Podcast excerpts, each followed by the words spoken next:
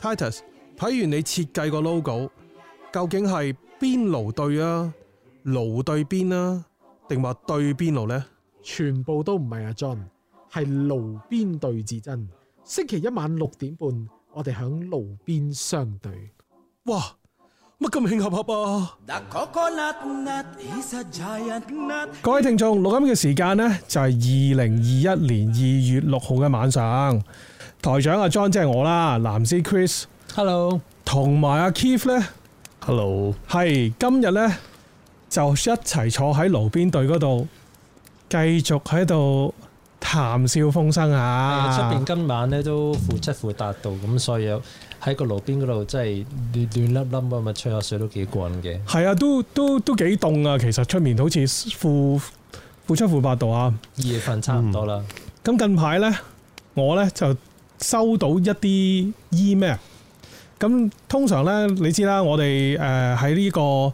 誒喺、加拿大呢度呢，生活咗一段時間啊，啊即係都有翻工啦，大家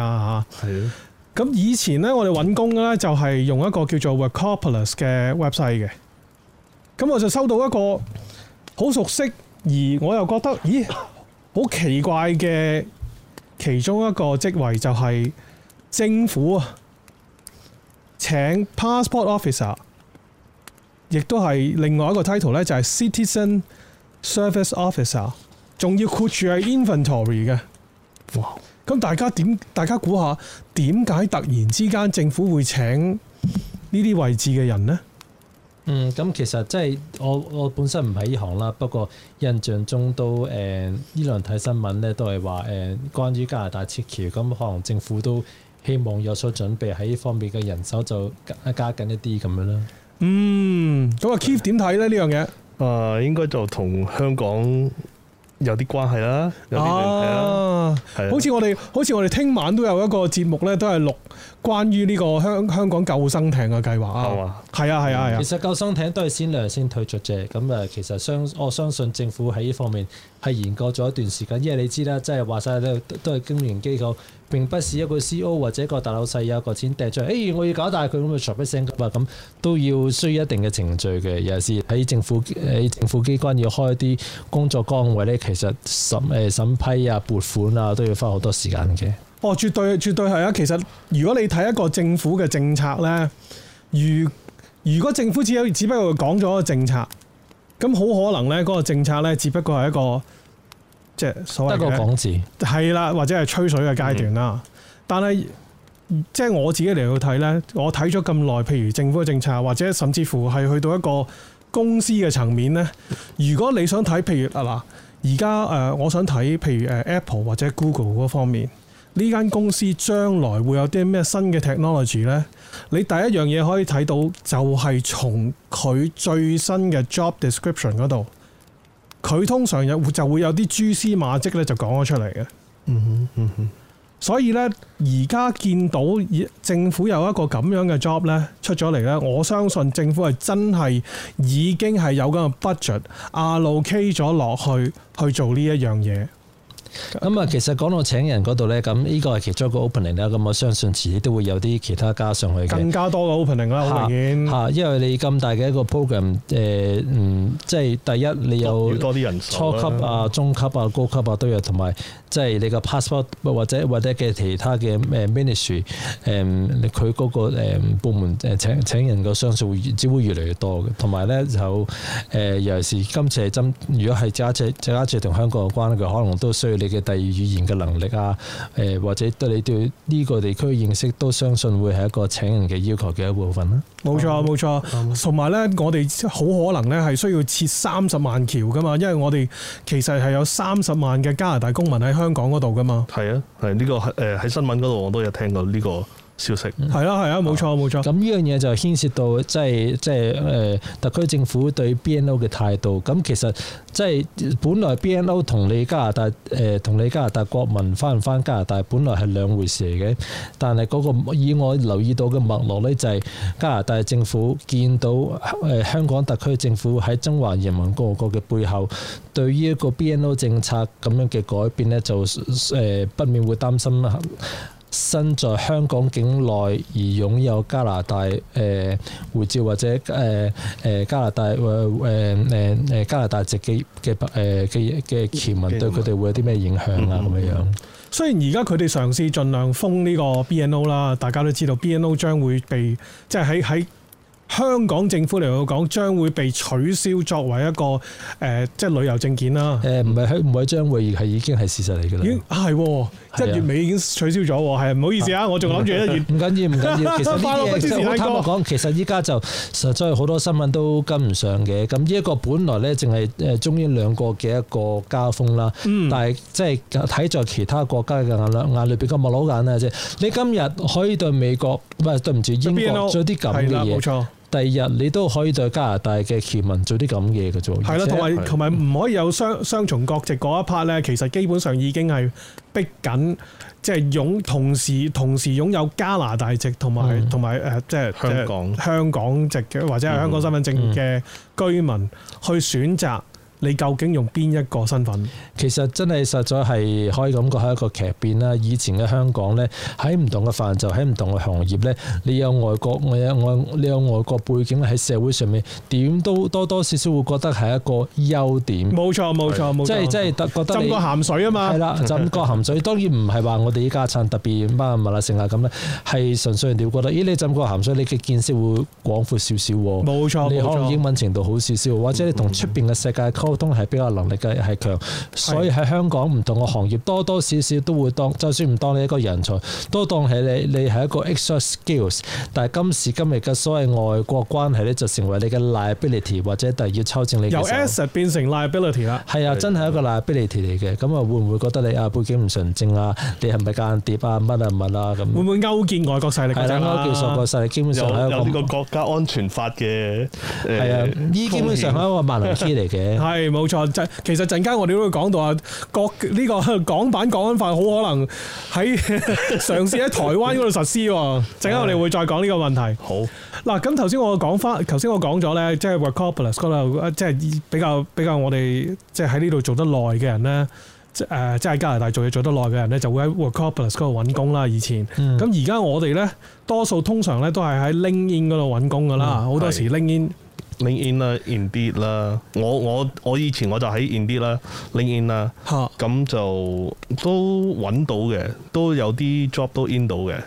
因係為我我係讀 hospitality 噶嘛，係咁就變咗呃就誒 hospitality 即係即係乜嘢咧？中文？誒呃酒店管理咁樣啦。 O K O K O K 酒店管理 slash 旅遊業咁樣啦。 O K O K 啊，咁就誒、呃以前 pandemic 之前就都叫做 OK 揾到工嘅，嗯而家、就真係唉都要有幾幾個門路咯，都要有幾個 backup 或者要轉型啦，暫時嚟講係咯係咯。哎係佢唔緊要嘅，窮則變，變則通啫。咁嗯呢個我呢個你一樣，即係呢一行做唔到，你可以轉第二行做嘅啫，冇問題係嘅呢啲咯。，最緊要變通啦， O K，係咯，咁啊頭先咧就提過啦，提過咧就誒阿 Chris 你提過咧，即係我哋開咪之前提過咧，就係多倫多市政府兩年合約，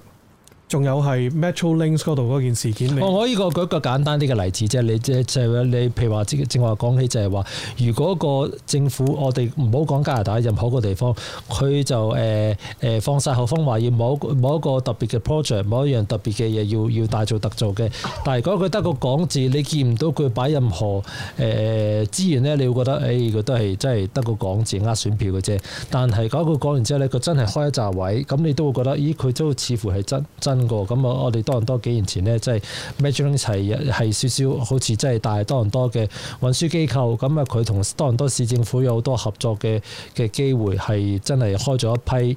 誒、呃、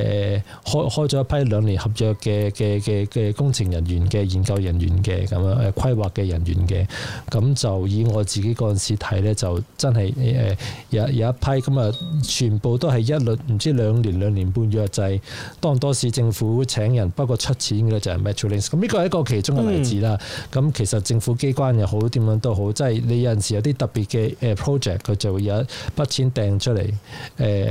誒，真係真係真係印到錢展到啦，可以咁講。係，其實咧喺加拿大呢一方面咧，CRA 即係我哋嘅稅局嗰度咧，係有一個不明文、不明不不明文嘅規定咧，就係 通常如果你係做合約咧，即係好似我我做呢啲咧炒散咧嚇，係啊通常咧係做兩年嘅啫，OK， ，OK。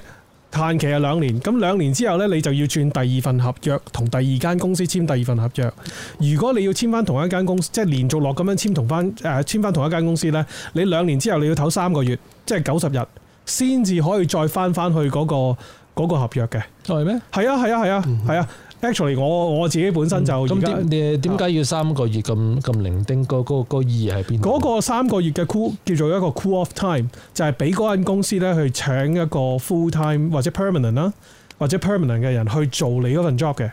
如果你三個嗰間公司三個月之內係請唔到人去做你嗰份 job 呢，咁嗰間公司就可以請翻你去做你之前做嗰份 job 啦。呢個係呢個係其中一個 CRA，即係即係喺誒加拿大稅局嘅聯邦稅局嘅 guidelines 嚟㗎。 OK，咁佢嘅意思係唔係話唔想你啲人真係枕住誒開啲炒散嘅職位啊？定係佢意思係咪咁樣啊？嗱，其實咧炒散嘅職位咧，只不過係即係臨時嘅啫，係 te- supposingly 係 temporary 嘅嚇，OK。但係咧，如果因為同埋另外一樣嘢就係、如果你用一個炒散嘅職位咧，你係唔需要俾咁，基本上你係唔需要俾咁多税俾税局嘅。嗱，點解會咁？點解會咁樣嘅咧？係啊，呢個係事實嚟㗎。點解會咁嘅咧？因為你你如果係做一個合約嘅時候，你係開一間私人公司。嗯哼你開一間私人公司嘅稅率係低過你 personal 嘅嘅税嘅。所哦，你嘅意思係以 one man band 嘅身份受雇於依間公司做呢個兩年合約。係你如果做一個合約嘅時候咧，通常一通常咧就叫做 C to C，即係 corporation to corporation。個意思咧即係話，譬如一間一間一間大公司，佢請你去做誒、呃一個一個炒散嘅 contract 啦。咁你係要 work for 你自己嘅一間公司，自己有個 corporation。咁佢同你自己嗰個 corporation 去簽約，而唔係同你個人身份去簽約。嗯，咁佢嗰啲錢呢，即係佢嗰個呃即係即係出糧啊，或者係俾錢嘅時候呢，佢就係俾錢俾落去你嗰間公司嘅。所以個稅率呢，就係你嗰間公司，即係即係呢一個 business 嘅相對地稅率低啲。係啦。咁你而如果你譬如譬如好似我咁啦，我自己咁啦，我自己就誒電腦啦。係咁譬如我去買個電腦啊，或者買個 mouse 啊，或者係買買個 keyboard，即係呢啲電腦 related 嘅嘢，買條線都好。可以扣税，你係可以 claim 翻翻公司，因為喂大佬，我要買個 mouse 嚟到嗯去用電腦。嗯，嗯哼咁當然你你買你譬如今今年買咗個 mouse，你唔會下年就買個 mouse 啊啦。即係可能隔幾年你 depreciate 咗個 mouse 之後呢，你就可以再買多個新 mouse。係咁但係呢、個呢、個係一個方法嚟到去即係等一你俾少用啲税用公司嘅 expense 嚟 expense 咗你啲呢啲咁嘅 equipment 嘅嘢嗯嘅。出公司數咁樣咯。係啦，直頭係出公司數。 OK，咁 interesting，咁你再喺嗰個公司入面呢，就再俾人工，嗯就俾你自己。咁呢個人工呢，就要以 personal 嘅 tax 嗰個計計算方法呢嚟到去俾㗎啦。嗯， OK，嚇、啊呢、個呢、個就係、呢、個就係點解有陣時候即係好 actually 係好多時候啲 contractor 嗰啲人工係 substantially 高過 personal，即係高過 personal。你可以 expense 啦，譬如你你因為譬如 for example 我我頭先都講啦，你買 equipment，你買 equipment 你可以買部千零蚊嘅電腦，你亦都可以買成萬蚊嘅電腦噶啊嘛。哈即係佢哋唔理你嘅。我你 justify 到咪得咯？嗯哼即係譬如我話，哦，我我做嗰啲工係要同係要同 server 嗰啲有關嘅，嗯咁我要買個 server status 嘅工，即係嘅嘅電腦，咁咪會會即係會貴啲咯。 OK，咁好啦，嗱，我哋呢就講完咗呢一 part 啦，咁我哋呢就下一節呢翻嚟去講翻衣食住行嘅嘢啦。Keith 就會講喺多倫多呢一邊衣食住行到我出有咩場好啦玩 啊？好，陣間見。三年之後又三年，你想我等到幾時啊？等到花兒也謝了啦。路邊對，星期一晚六點半，路邊相對。 The coconut nut is a giant nut. 好，第二節呢，又嚟到我哋爐邊對啦。咁啊，今次輪到阿 Keith 去講下，即係吓衣食住行，講下玩喎，吃喝玩樂添喎。係最啱啊！呢個係我係專家嚟嘅呢呢一範。 肯定 啦，誒、衣食住行，我就如果大家有留意到上一集我講關於我喺浮仔度誒、生活過嘅一一啲我嘅經驗呢，趣事啦，仲有啲啊，係有啲有啲趣事啦。係咁就誒、我就你就當上上一輯呢就係上集，而家我講呢啲呢就係下集。嗯咁誒、呃我就諗過，即係如果一個人啱啱嚟到加拿大，就人生路不熟，係咁誒、呃你都要食，你都要住㗎，咁你會喺呢度食嘢呢？咁我自己呢，我經驗呢就係話俾我聽，嗰陣時我住埠仔呢，我係冇好似而家咁樣有有得飲茶，有得食粥粉麵飯啊咁樣嘅。咁嗰陣時呢，我係唯唯一可以揀嘅呢，就係食牛扒啊，食誒呢個誒。呃喂呢啲夢寐以求啦，餐餐肉，你話餐餐齋就喂，大但鑊係我諗啫啊，，我諗啊，keep 嘅意思唔係話真係五星級嗰啲扒房啊，係啲好即係好啲茶餐廳嗰啲我佢食你講緊咩扒先？牛扒定豬扒先？你講嗯我食 我牛扒、豬扒都食過，嗯我我知，如果係豬扒就問啲，大家都明㗎啦。係誒嗱啊，嗱嗱嗱誒，大家又唔好計我特別偏心加拿大，我覺得喺加拿大咧，牛扒豬扒都係好食嘅， 牛有牛味，豬有豬味，我知肥有肥好，瘦有瘦好，有骨有有骨好，似冇骨越冇骨。我完全明白呢支呢樣嘢叫做好醜都係肉，好唔好臭講，全部都係靚肉 嚟嘅。嗱，第一我哋加拿大嘅誒呃不三個 A 嘅牛肉咧係有 Alberta 係啦係有係品質保證嘅。冇錯冇錯。豬肉咧都係豬有豬味，係肥冇有豬瘟嘅有肥 有瘦，有半肥瘦。冇冇非洲豬瘟嘅 大佬，係我等阿 Keith 繼續講啦。係係，啊唔好炸你嗰份先我。佢笑到講唔到啊，笑到咳 而啊家講唔到，唔好意思咁多位。誒係咯，講翻我就誒係係冇辦法離開到牛扒啦、雞扒啦、豬扒啦，啊誒嗯嗰啲叫咩 back rib 誒排骨係嘛 B B back ribs ？baby back rib。或者 BBQ back ribs，係啦係 B B ribs 誒，我啊趁我而家仲記得咧，我就想而家，燒排骨啊，燒排骨啊。提一提大家誒、呃因為我之前我就講過我喺瀑布嗰度住過啦。咁瀑布誒、呃附近咧有一個地方叫做 Port Dalhousie，誒、D A L O U H O U S I E。 something like that。係哇，你仲熟嘅喂？我係大約知道喺邊度啦。哇！呢個地方呢，點解我會記得呢個地方咁咁清楚呢？就係因為誒、呃我試過有一年，我堂大佬去嗰度揾我，我仲喺嗰度住嗰陣時，咁就誒、呃我就諗唔到去去邊度帶佢，即係帶佢哋去邊度玩啊！嚇！咁咁我就變咗帶佢哋去誒、呃 Port Lucy 嗰度，係望住 Lake Ontario。跟住呢，我就同我大伯講：嗱，呢度呢就係我哋嘅 淺水灣啊！ 呢度就係我哋嘅淺水灣，因為嗰淺水灣有瀑布嘅咩？嗰度未到瀑布㗎，嗰度未到瀑布㗎嗰度 Port ，OK 佢哋見下 Lucy 嘅 Port Lucy 係冇瀑布嘅，但係 OK 呢，就呃誒啱啱佢哋嚟嗰陣時就係夏天啦，咁。我就係一諗就諗到啊，不如就坐喺嗰度對住個海，誒、飲下啤酒，食下 bad rib，食下 burger，喂，呢度唔好，呢度好似唔可以坐喺戶外飲啤酒嘅喎。誒呃佢、有個 patio 噶嘛，哦，OK 啊 OK，即係你喺你喺個餐廳嗰哦度，餐廳哦咁啊得，餐廳哦咁啊得。餐廳，因為係呢度唔係香港啊，你知啊。因為一來呢，就都唔知道我而家跟住落嚟講嘅嘢出唔出得街，但係 anyway 唔我都緊要，照照講 啊。照講啦，因為我就知道我我大伯啊，我我堂大佬嗰啲咧就好奄尖嘅，咁啊好啦，咁唯有帶佢哋去 Port Lucy 嗰度食 bad rib 啊，食牛扒啦。呢啲嘢出得街係唔想俾你大伯啊嗰啲聽到啫。嗱，如果有人識得我大伯或者識得我堂大佬嗰啲咧，唔該你哋，我下次請你哋飲茶，唔好講唔好講出去啊。誒唔好冇串啊嗱大佬係你大伯嘅二姨丈嘅三姨婆嘅四四個副搭咯。！哇，好複雜喎、係啊，搞得複雜啲嘅就啲冇啲人關係好複雜喎、喂。好好複雜，我我啲關係，我成日都同人哋好誒複越雜。複雜就越難起底嘅。唔怪得之，呢個世界唔上怪得之，你 Facebook 寫住 is compli- is complicated 啦。 It's complicated 啊，係啊，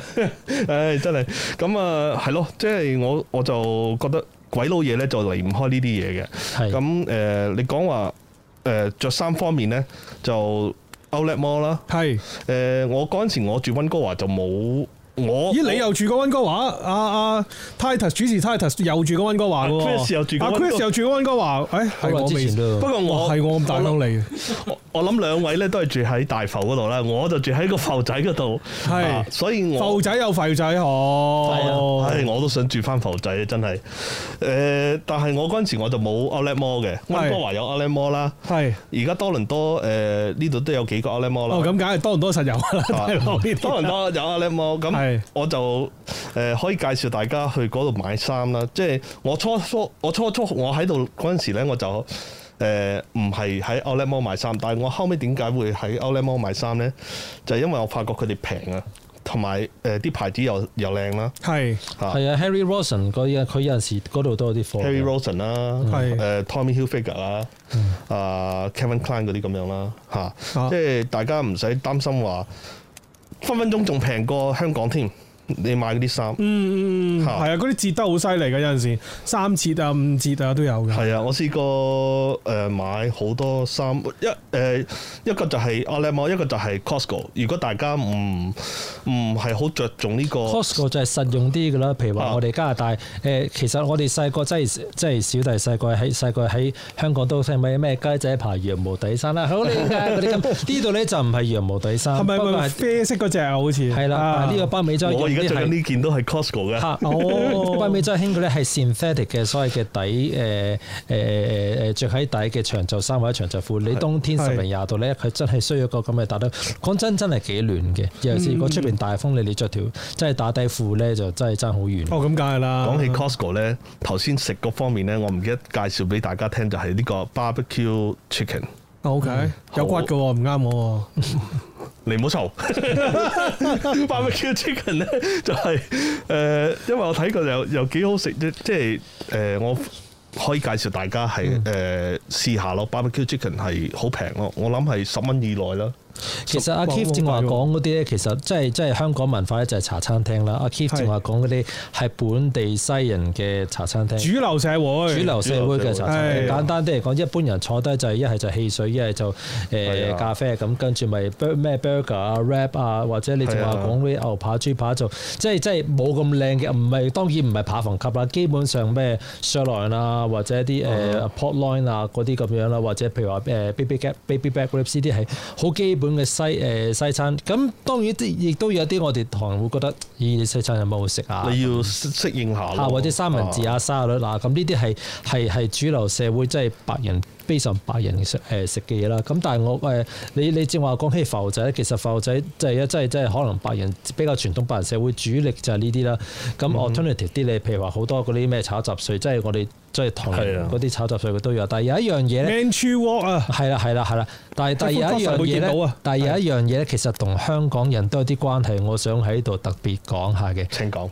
就係越南菜啦。越南菜哦其實好多、即係不論大埠或者細嘅埠仔咧，誒、都會有啲誒誒基比較基本嘅越南菜就係越南湯粉。係係咁其實香港嘅朋友都知道或者咩嚟檬啦係啦檬都係基啦係本啦啦，基本上越南湯粉就簡單嘅啫，每一間誒誒呃越誒越南菜都會有噶啦，一大煲誒誒牛牛骨湯湯底咁係樣，加加啲加啲粉咁啊，牛肉咧就好多唔同嘅牛肉咁啊，即係落六六六兩就上得菜。基本上我個人咧就覺得係窮人一物嚟嘅，真係平靚正。係啊，同埋一般喺加拿大，我見過即係一般嘅呃誒誒食越南粉嘅鋪頭，基本上咧都唔會令你失望。第一，我哋加拿大啲牛肉本身係 O K。係係係。第二冇錯，咧，印象中就好少 come across 一啲真係誒味精湯底，好少。一般佢都係自己整嘅湯底，好唔好飲一回，即係即係質素可能間間唔同啦，但係一般嚟講都唔會太差嘅。嗯，冇錯冇錯。喂啊 Chris，聽講你好似好啱嗰啲 Afghan 嘢啊！喎依。個依個陣間先講，未講完嘅。嗱，依 個依個人份咧，點解我正話話同香港人有關咧？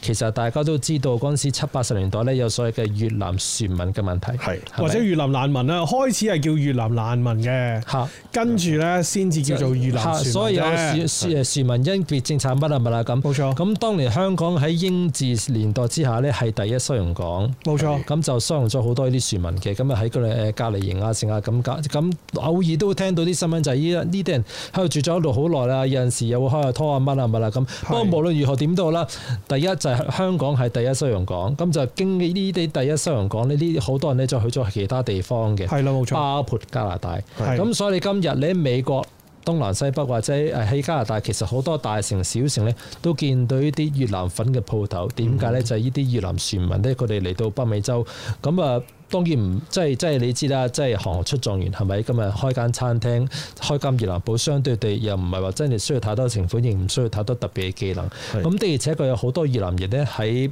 以我以我所留意喺北美洲社會咧，不論大埠小埠都係咁樣營分營生，咁啊佢哋嘅第二代、第三代一般見到誒呃喺、主佢流哋又社生會。存到啦。嚇嗯嚇嚇！啊譬如話我我我自己嗰行都有啲同事係越南人啦，咁啊不過嗯即係即係第一代咧，其實都好多以依樣嘢為營生嘅。係所以我有時去到呢啲地方，即係幫襯下搬越南粉，咦，其實佢哋今日可以喺加拿大落地生根，我哋香港都都叫做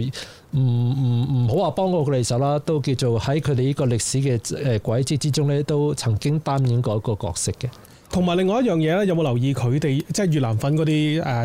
嗰啲餐館嗰啲餐牌咧，好多時係有正體字嘅喎，係啊，係好多時中都文有正字體，。係啊，冇錯。其實好多越南人咧係識講廣東話嘅。係梗啊，係啦，佢係啊即係正如頭先所講，第一收容港啊嘛，香港係啊，係經喺經過香港應做該學過嗯做跳板啊或者踏板出嚟噶嘛，係啊，嗰陣時我住 St Catherine 誒、都有一間越南粉。我我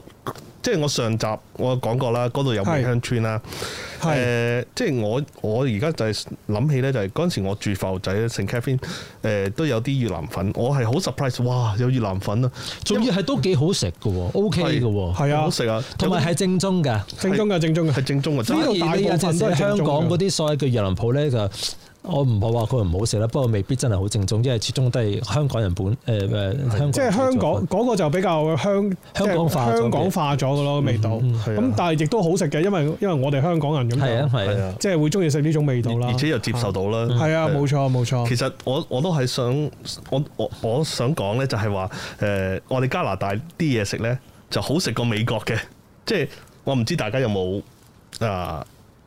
有冇同感？即但係係美國咧就因為美國佢哋係比較即係冇咁冇咁尊重，即係唔好話尊重啦，冇咁多元文化啦。係啊，好多時好多時係將嗰個文化融入去誒、呃美國嗰個文化，嗯所以嗰啲食物啊嗰啲嘢好好多時係唔能夠 keep 翻佢哋所謂即係原汁原味啊，或者 Authentic 正宗啊、authentic 啊咁樣嗯咁樣嚟到整出嚟嘅，係啊冇錯，呢啲啲我諗睇你幫襯咩地方啦。其實好多年前我喺美國，我唔記得邊度啦，都幫襯過一個 chain 嘅嘅嘅中菜西食嘅一個集團叫 P.F. Chang C H A N G，好得意㗎。你你你完全喺西餐廳嘅格局啦，基本上中菜咧係以一個即係一人一碟嘅方式去食啦。門口咧又會即擺係碟頭兩隻飯咁樣嘅，誒、呃你可以咁講啦，門口擺兩隻類似石獅子嘅物體，不過你即係一定唔係你喺香港啊、大陸啊，甚至東南亞會見到嘅石獅子，就係總之你會即係即係佢冇好明顯喺個飲食集團其中一個 branch 啊，專係。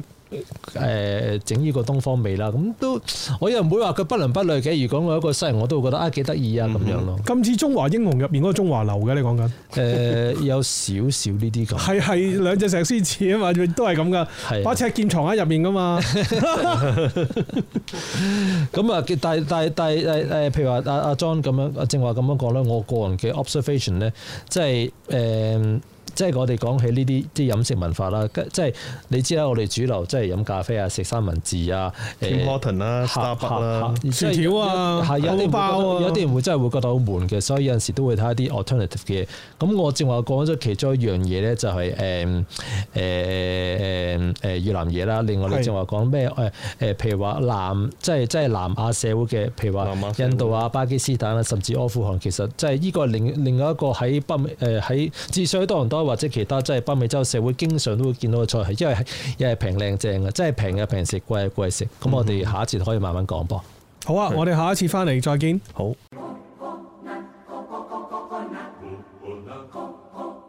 我想開個好台喎，你同台長講啦。路邊對，星期一晚六點半，路邊相對。 The coconut nut is a giant nut. 咁啊，今日係而家係第三節咯喎，咁我哋就正話講起我哋喺喺多倫多嘅誒、呃出街飲食嘅選擇啦。咁啊，我哋正話就講起咗主流社會嘅所謂嘅嘅，我哋叫 diners 或者係啲即係即係主流社會嘅茶餐廳嘅選擇就有限。係咁啊，以以誒、呃以 ethnic ethnic food 嚟講咧，就我正話就講咗呢一個同香港都有啲淵源嘅嗯越南粉，就係啲相對地平靚正嘅選擇，尤其是冬天二三十度咧，你飲嗰啲啖湯咧真係真係哦，好熱㗎，越南粉啲湯係。係啊，係係係實係，我哋即係用北美洲個講法，真係 comfort food，真係食落個人暖粒粒好舒服。冇錯冇錯。咁我另外想講，即係誒誒誒 ethical food，但係喺北美洲都成為都即係主流人會會幫襯嘅就係印度嘢啦。嗯咁啊，印度嘢咧，亦都以我個人 My 嘅嘅嘅嘅 experience 咧，又係豐儉由人嘅，可以好平，可以好貴。嗯，亦都可以好辣，亦都可以好甜。誒係甜酸苦辣哇乜都應該咁出齊講啦，其實啊苦好似冇，苦我未食過。係嘛？甜好甜，我食過。係啊佢嗰啲醬好辣，我食過。佢嗰個甜品咧有一個咧，好似誒、呃好似啲啲啲誒點講啊，炸咗嘅嘢咁樣係㗎啊。但係就好甜㗎啊擺咗落去嗰個糖水嗰度咧，跟住佢嗰個 honey 啊嘢因 ball，為你講炸你講過應該係 honey ball。係啦咁上即係即下係，即係好似俾啲俾呃誒俾啲溝稀咗嘅蜜糖水浸住佢咁樣。係唔嗯我諗未必係溝氣啊，好好濃㗎，係嗰個好甜好㗎濃嘅。你當你食落去嗰陣時，一咬落去咧，嗰啲糖水爆出嚟嘅時候咧，嗯係甜極㗎。我係食到有一次咧，甜到咧係有少少辣啊，甜 到哇！好誇張咁其啊實！印度菜嘅誒嘅嘅其中一個大特特色咧就係好多香料，係所以就算佢唔係辣咧，你都會食到好似頭殼頂出煙咁樣樣嘅。佢直頭咧有啲菜咧係側邊有一堆香料，你自己審噶。係啊，或者佢啲醬料咧，佢啲係特定特別整嘅醬料叫 chutneys，咁啊印象中都有啲係比較辣啲，有啲咧就係用酸嘅芒果整到甜甜酸酸，或者 t e r r a m a 嗰啲都係啲甜甜酸酸嘅嘢啦。係咁咧，其實我就講下講，我就想講下，即係即係北美洲誒、呃社會嗰、個嗰、個飲食嘅 preference。係咁咧，其實呢一樣嘢咧，就同我哋香港有少少分別嘅。譬如話，我哋喺香港誒、呃我哋食咩都咧，一般嚟講咧就係誒誒有肉有菜啊，成啊咁樣小菜啊，成啊咁。嗯有魚有肉啊嗯咁嚇啦嚇。嚇！咁咧就好少聽，有幾個字咧就好少聽嘅。第一食齋嗯，係比較少。印度有好多 vegan 啊，係啦，我 vegetarian 咧就想講，冇錯譬如話喺香港食齋嘅意思係 Buddha veggie，就係誒誒誒，即係齋鋪嗰啲齋。係即係油炸嗰啲齋啦。係啦，但係嗰啲其實好多時都少不免會用下豬油嚟炸成啊乜啊物啊咁樣噶嘛。咁我哋喺北美洲講 veg 咧，啲人係話喂。你揾豬油嚟炸，你就你就真係呢呢度唔係食齋嚟嘅喎。咁人哋話食齋係真係冇肉噶嘛。咁嗯係冇錯 vegetarian 係其中一個 level，再高一個 level 咧就係 vegan。呢 vegan 我唔知中文點譯啦。總之任何同動物有關嘅，譬如雞蛋啊嗰啲都唔牛奶都唔飲噶嘛，係啊牛奶佢都哋唔飲飲豆嘅漿，係啦，豆漿係但啦係唔飲牛奶。係啦，，甚至有啲話咧，連蜜糖都算唔算係一個 vegan product？佢哋都都會有啲人係有啲係啊，冇錯冇錯冇咁錯。呢個係另一種咧，就係任何同有喐同喐得嘅嘢有關嘅食物，佢哋都唔食嘅。基係本啦上。 OK 另一樣嘢咧就好係 extreme 即 vegan 係係啊啊，近年成日都聽到嘅就係所謂嘅 gluten free。咁我唔知 gluten 中文譯做咩，我就唔係好清楚啦。就係誒誒，坦白講，呢樣嘢我就自己就冇乜特別留意。即係好多人就揀 gluten gluten free 純粹當係一個 health reason。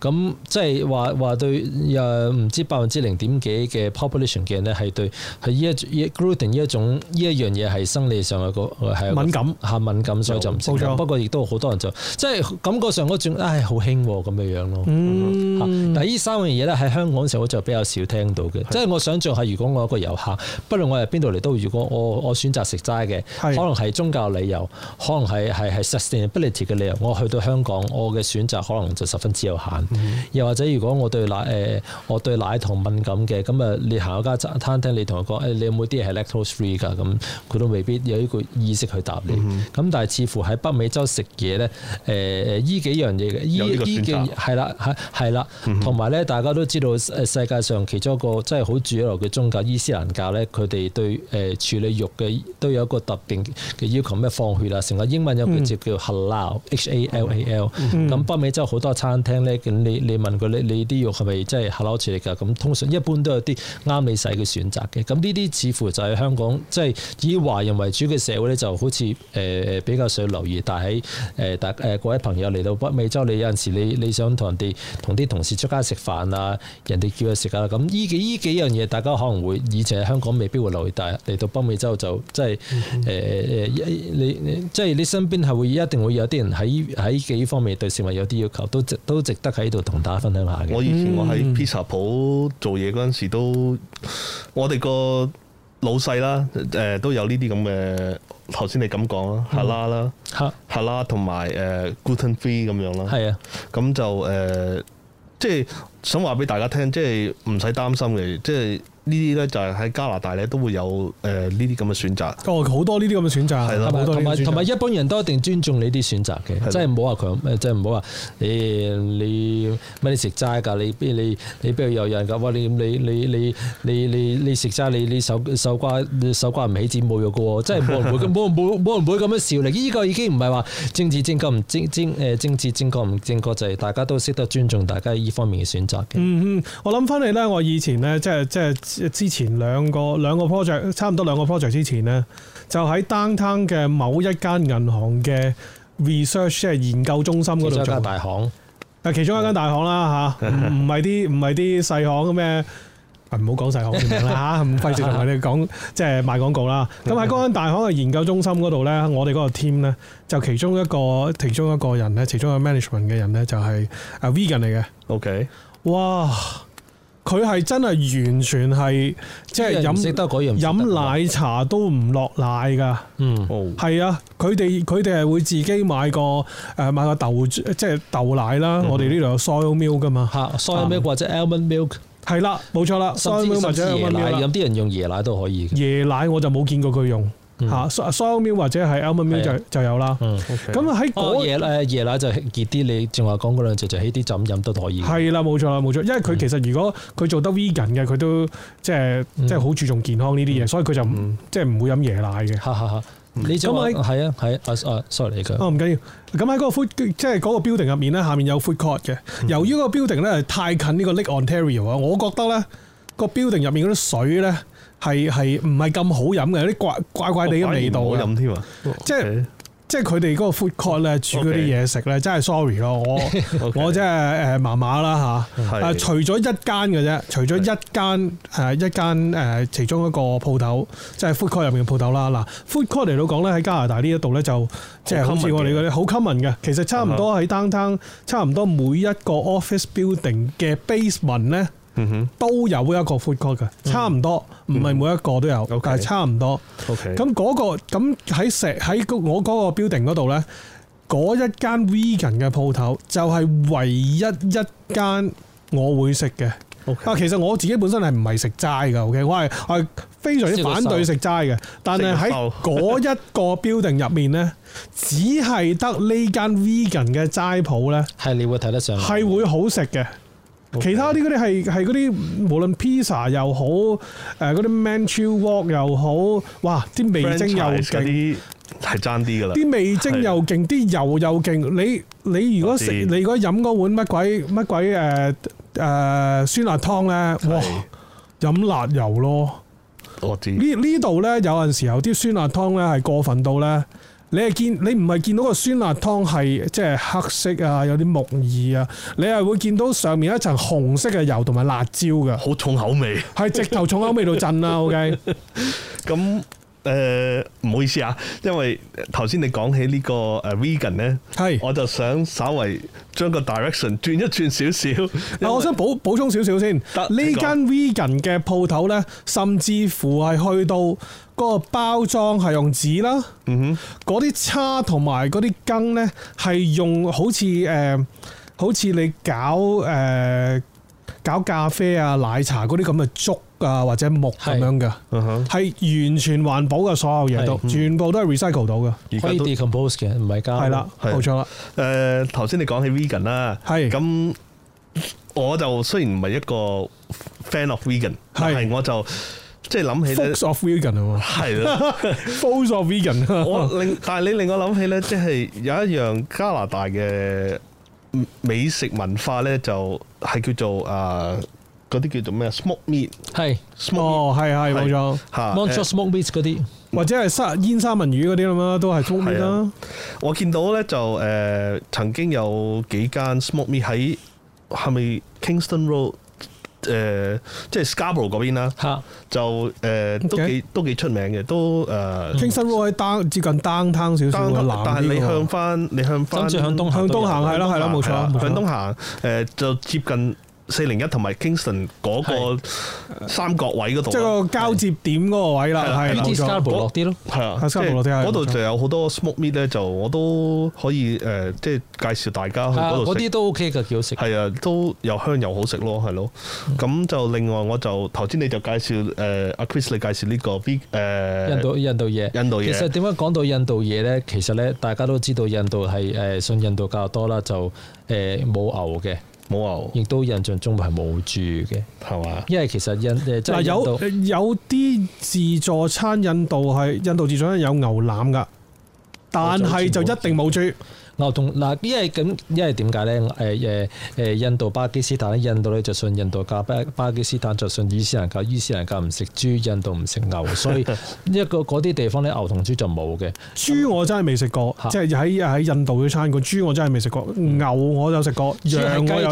豬係雞食同羊過，嗯嚇啊，豬係雞同羊。羊亦都有食，同埋齋係啊冇錯嚇。，因為其實印度咧都好多人食齋嘅，咁啊同埋係啊印係啊度菜咧就有南印度同北印度啦，北印度咧就主力係係誒誒嗰啲炆誒誒炆嘅肉啦，點啲薄餅啊成啊咁啊，南印度咧就誒嗰啲菜係咧就同東南亞就比較相近啲，誒好多係要飯啊或者揾個荷葉包住燒啲魚啊嗯咁誒唔同食法啦，咁其實好多即係 vegetarian vegan vegan friendly 嘅 option 係好多嘅，或者係印度印度嘅餐館係特別多㗎，係係啊嘛？係啊。好，咁我就誒、呃你就介紹印度嘢啦，咁我就想介紹俾大家聽就係、誒、印尼嘢。哦，我最近我就發現咗有一間印尼嘢，即因為小弟咧就有少少印尼血統啦，咁就誒、哦呃以已經前係係黃世澤都好似係嘛？係好似印度黃世澤哦啊哦！你你要同黃世澤傾下偈 喎咁。好啊，即係即係我誒呃呢間印印尼嘢咧，就喺四零一，位於四零一同埋四零四嗰個啱啱個 intersection 嗰度嘅。四啊零一同四零四嗰度啊，啱啱開咗誒、呃一間 Porsche 同埋一間 Audi 嘅 dealership，就喺嗰哦度。，係啊係，喺 highway 嗰度見到嘅，嚇哦上 highway 誒 highway 向北行，你會見到喺右手邊嘅。邊度？點解我會去咗嗰度呢？就係因為嗰度有，亦都想介紹俾大家聽，就係嗰度有間國畫，個係咪叫哦，台國畫灣台灣個國畫超級市場台台灣超級市場，本來我都係係，哇好正啊！嗰度搞啊嗰度咧買啲水餃啊、餃子嗰啲好正。啊，嗰度就好正。咁嗰間印尼嘢呢，本來就唔起眼嘅，咁係我就後尾就喺國畫走啦，出嚟嗰陣時咧就見到咦印尼嘢喎，咁我就走去試下啦。係哇！真係正到冇得彈。點樣正法先？誒呃啲啲嘢啲水準咧就同以前咧就香港尖沙咀咧誒、加連威老道咧就有一間印尼嘢印尼餐廳，哇哦叫咩名？就係叫印尼餐廳，我叫做印尼餐係啊就咁廳。叫印尼嘅啫。係我記得佢嘅招牌添，係係好誒舊式嘅招牌嚟嘅。係四哇十幾年歷史係啊，嚇，咁、就誒、呃最近就閂咗啦，唔知呢一兩年閂咗噶啦，誒、close down 咗噶啦，嗯即係你所知係執咗。哦誒、應該個老細退咗休， ，OK OK，退咗加休。埋嗰個地區啱啱好似話俾人哋收購咗。哦，OK OK， OK，whatever。咁就誒，呃咁、多倫多呢間咧就好接近嗰間嘅嗰啲水準咧。可就好能佢退咗休過嚟呢邊繼續開翻咧。但係呢邊嗰啲後生仔嚟嘅喎， 哦，OK，咁佢有仔女噶嘛？係啊佢退得休就有仔女啦。係啊。咁就佢啲同鄉啦，佢啲同鄉就喺度係開開咗間，我就覺得啲水準就好接近香港嗰間嘅，咁正，嗯喂，你唔早啲同我講，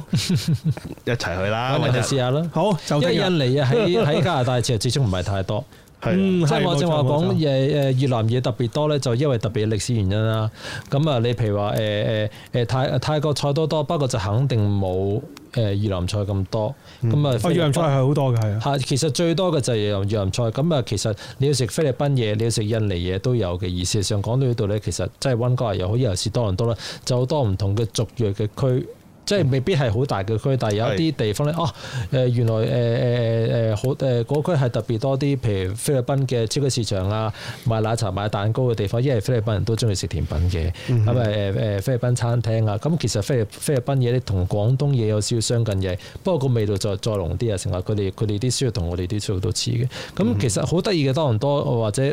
譬譬如話 New York 嗰啲大佛咧，佢有好多唔同嘅誒族裔社區就都食到啲都幾誒、都幾正宗嘅嘢食嘅，係、嗯，其實多倫多好多寶藏。啊係咯，我我發係覺啊多倫多就誒、呃多元文化啦，就好多族類嘅人都有噶啦。咁不如我哋下一節再傾啦，好，好唔好啊？陣間再傾。好，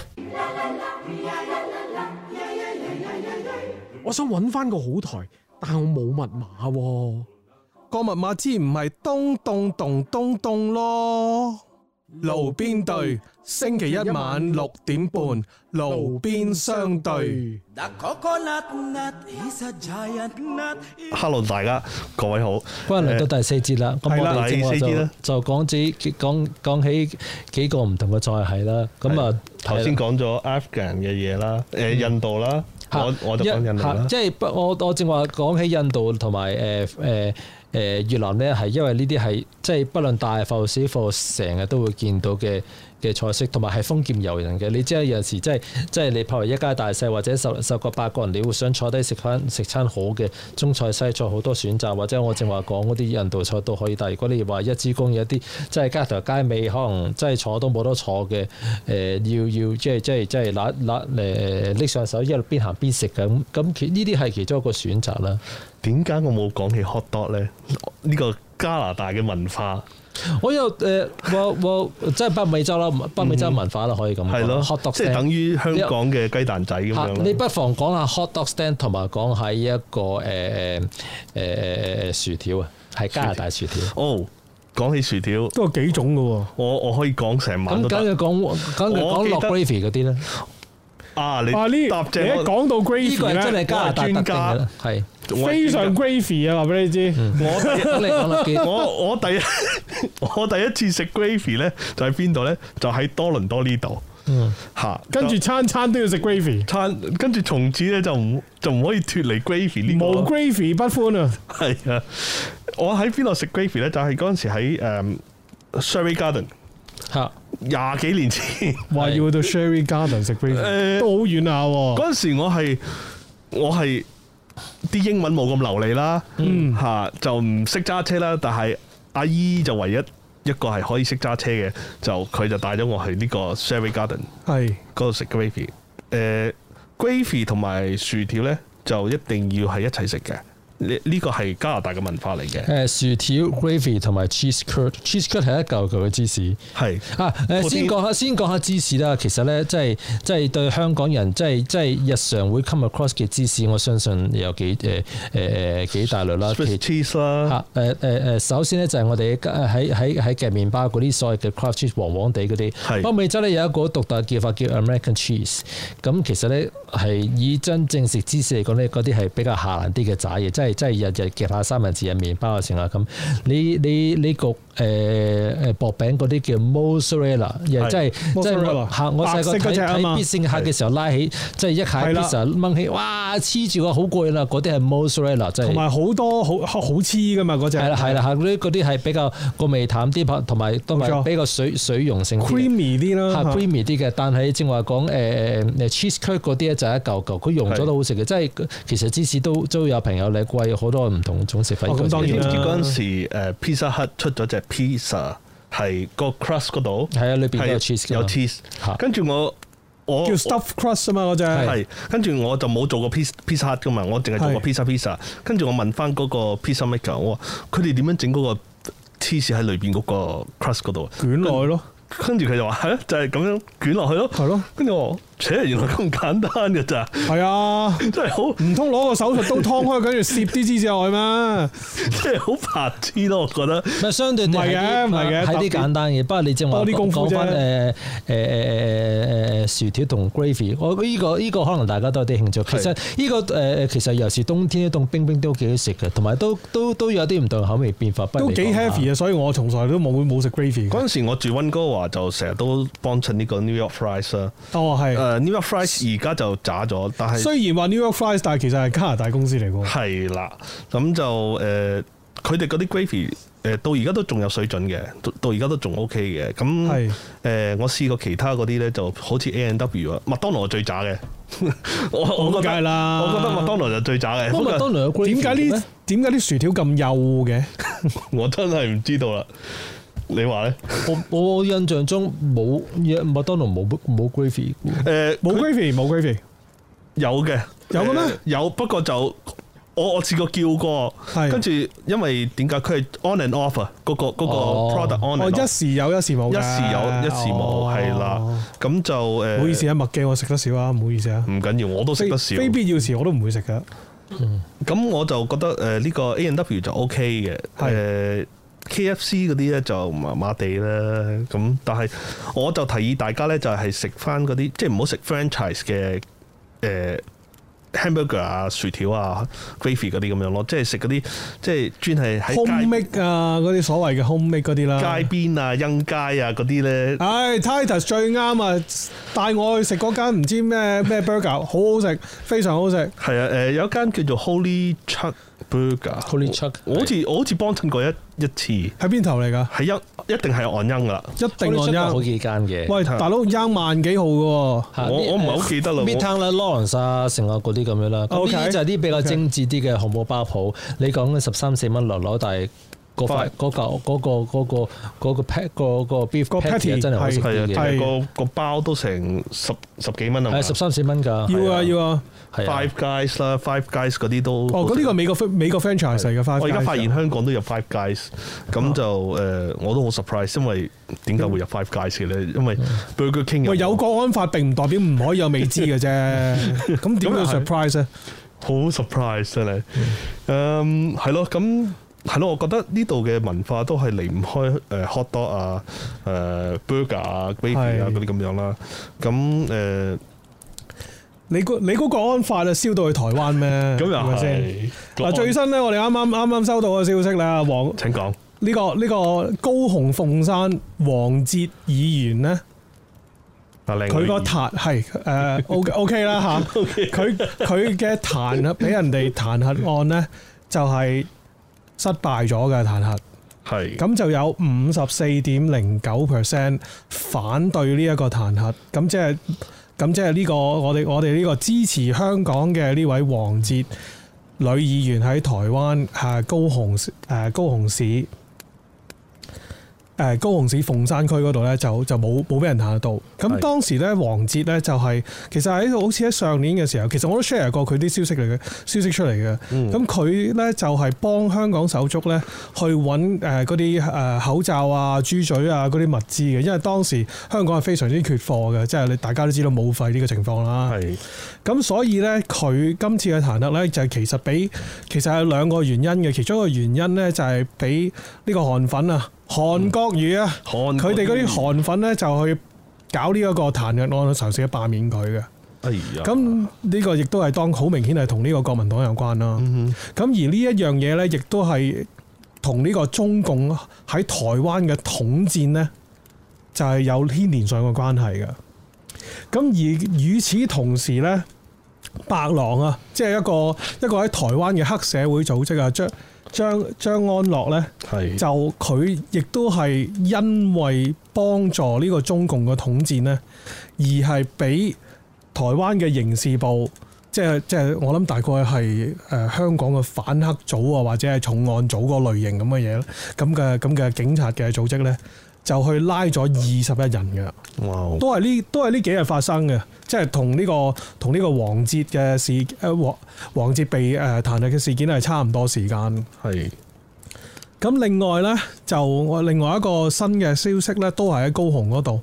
咁陳其邁呢，就喺高雄嗰度，大家都知道我哋香港有好多唔同嘅手足呢，就已經呢係走咗去台灣嗰度啦。而高雄呢，亦都係有好多嘅手足，所以其實喺高雄市呢，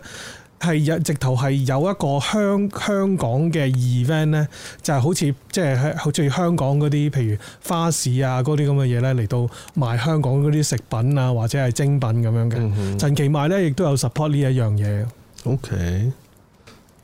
嗯，我我就知道咧，呢個喺台灣嗰度咧，阿黃秋生係咪好似搬咗去台灣？係黃秋生同埋誒啊邊個啊？嗰、個叫做係咪仲有個明星搬咗去嗰度啊？自己自己自己出咗嚟搞個網台嗰杜個汶澤嗯哼，啊，係杜汶澤，係死火，我都唔記得咗個名添。哎呀，咁咁啊啊，黃秋生我都我都幾欣賞佢呢個呢個人都幾夠誒夠膽講啲嘢係好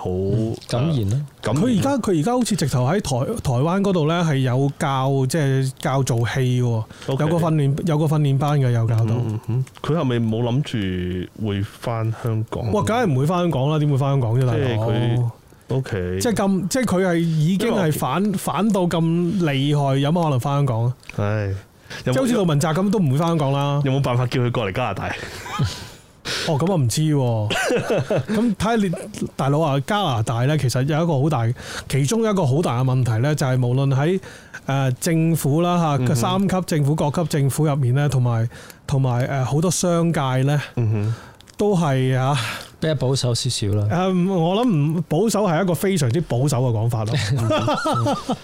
係比較親共嘅嚇，嘛即係尤其是尤其是如果大家都知都睇到咧，上一年即係國安法呢、一個。哼，係呢一樣嘢出嚟出嚟嘅時候呢，有有兩件事發生咗嘅。係咁啊，第一件事呢，就係、呃即係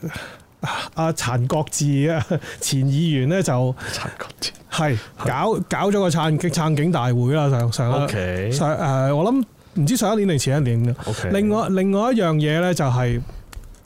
當國安法誒、呃即係喺香港頒布嘅時候呢，喺呢一度嘅某某幾張或者某張中文嘅傳媒報紙呢，係有好多所謂嘅華人公司或者華人嘅商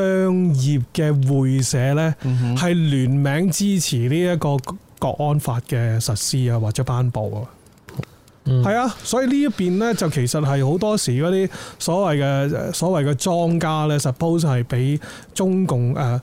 我都唔知可唔可以用滲透啦。滲透呢，即係其實係有少少變節嗰種咁嘅形式，或者滲咗入去，但其實唔係咯。我覺得係直頭根本係裝腳嚟㗎啦，嗰啲已經係。唉，我我都覺得呢個國安法搞到即係甚至即係搞到 I mean 屋企人啊，即係都好分裂咯。即係我曾經試過都，我都講過俾你聽啦阿，John，即係我我曾經都試過有有屋企人係兜口兜面問我係黃正南，咁咁你咪同佢講，你嘅皮膚係咩色㗎？你嗯你嘅血啊係咩色嘅？唔黃色。係藍就得啦。即係即係好無謂咯！即係點解你要咁樣去去標籤一個人呢？即係即係我覺得大家都係喺同一個地方生活，大家都喺同一個地球咁樣。喂，大佬啊，一樣米啊，養百樣人啦、同樣同一個地方生活並唔代表乜嘢㗎，呢一樣嘢就真係我我我覺得就誒、呃即係容許我講少少啊，即係補充翻少少上一次我講誒、呃移民嗰單嘢啦。嗯誒、呃即係我想話俾大家聽就係話誒，如果你真係有心嚟加拿大去移民加拿大呢，就係、最好就係你個人喺加拿大先，唔好喺誒香港搞搞移民，因為我聽講嚇，我我聽講就係喺香港搞呢就會比較貴，同埋誒花嘅時間會比較長。嗯喺加拿大，你個人用旅遊身份入咗加拿大境，你先至去慢慢去搞，去去揾呢邊嘅律師去搞，就會係比較誒、呃、會快啲。咁嘅情況係咪好似有少少好似香港嗰陣時候呢？即係大陸誒、呃要要所謂嘅落嚟香港，英國政府曾幾何時有一個叫做抵壘政策嘅？係，咁呢個抵壘政策呢，就係、如果你係有命嚟到香港呢，嗯哼，香港就接受你，係，都都好似啊，都好相似咯，我好相相似信係嘛？係，因為誒呃而家而家我聽落咁嘅情況，即係聽誒、呃、幾位講誒、呃香港嘅而家嘅狀況啦，就比較係好似好緊迫。嗯咁我就覺得誒呃係、咯，冇嘢嘅，你你個人過咗嚟加拿大先咯，咁就誒、呃花幾多錢嘅，我覺得你都你都係預翻十萬左右啦。你講嘅加幣啊嘛係嘛？加幣 OK，係啦， OK 係啦，越誒。我講緊係正途添喎，仲要係誒、呃即係讀書啊，揾嘢做啊，係誒、畢咗業啊，揾嘢做啊，等個 employer 去請你啊，其實而家應該寬鬆咗好多嘅喎，呢、個呢、個救生係艇應咁。啱啱幾日之前公布嘅，即係相其實即係新鮮出爐嗯好多 details 啦，要要出啦。咁其實呢一係個以我嘅理解咧，就係比較 friendly for 一啲即係大專生嘅。哦，OK OK 咁 OK，其實你都睇到個脈絡咧，就係似乎誒英國啊、美國啊、加拿大就誒，呃佢哋唔會重疊嘅，就係佢哋收嘅人咧就哦美美國就專係收呢批人，加拿大就專係收呢批人，誒英國又專係收呢批人。英國就主要係收 B BNO 有啦 BNO 噶啦係啊嚇，咁啊咁我諗加拿大就係主要收啲後生啲而冇 BNO 噶啦，係啊，誒、我聽落就英國就入誒、移民英國就好似好容易啦。咁而家加拿大又跟住又呢個政策就好似好好容易啦，係咪先？咁就誒、我覺得大家可以不妨就入咗嚟加拿大先咯，嚇、咁就誒。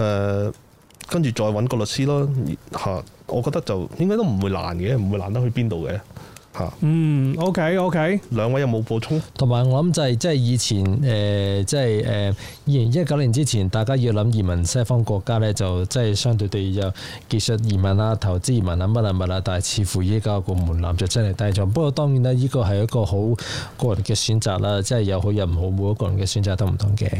係啊。好，我哋今晚呢個爐火呢都差唔多就快熄啦。我哋而家呢個節目呢，就每逢星期一多倫多晚上六點半至到七點半，離地民主後援 YouTube 頻道嗰度播出嘅。咁我哋喺 Facebook、Twitter、Instagram、YouTube、MeWe 同埋 Parler 呢，雖然而家 Parler 呢就好明顯都淨係 down 咗，CEO 亦都係啱啱俾人炒咗嘅。咁我哋都係我哋同埋我哋嘅 Patreon 呢個 handle 都係一樣。係離地係 at layday TV L A Y D A Y T V 喺 Patreon 上面搜尋到 layday TV 都可以揾到我哋嘅 page 嘅。閣下如果課金五蚊，可以提早半日收到或者睇到我哋最新嘅節目。課金十蚊可以聽到我哋失驚無神推出嘅離地特發時事分析，誒、呃通常都係時事嚟嘅。咁我哋呢，同時亦都喺各大 podcast app，即係 iTune、Apple Podcast 同埋 Spotify 呢，提供聲音版本俾各位喺車嗰度收聽嘅。呢期爐邊對喺二零二一年二月六日晚上九點鐘錄音，下星期再見啦，各位，拜拜。拜拜。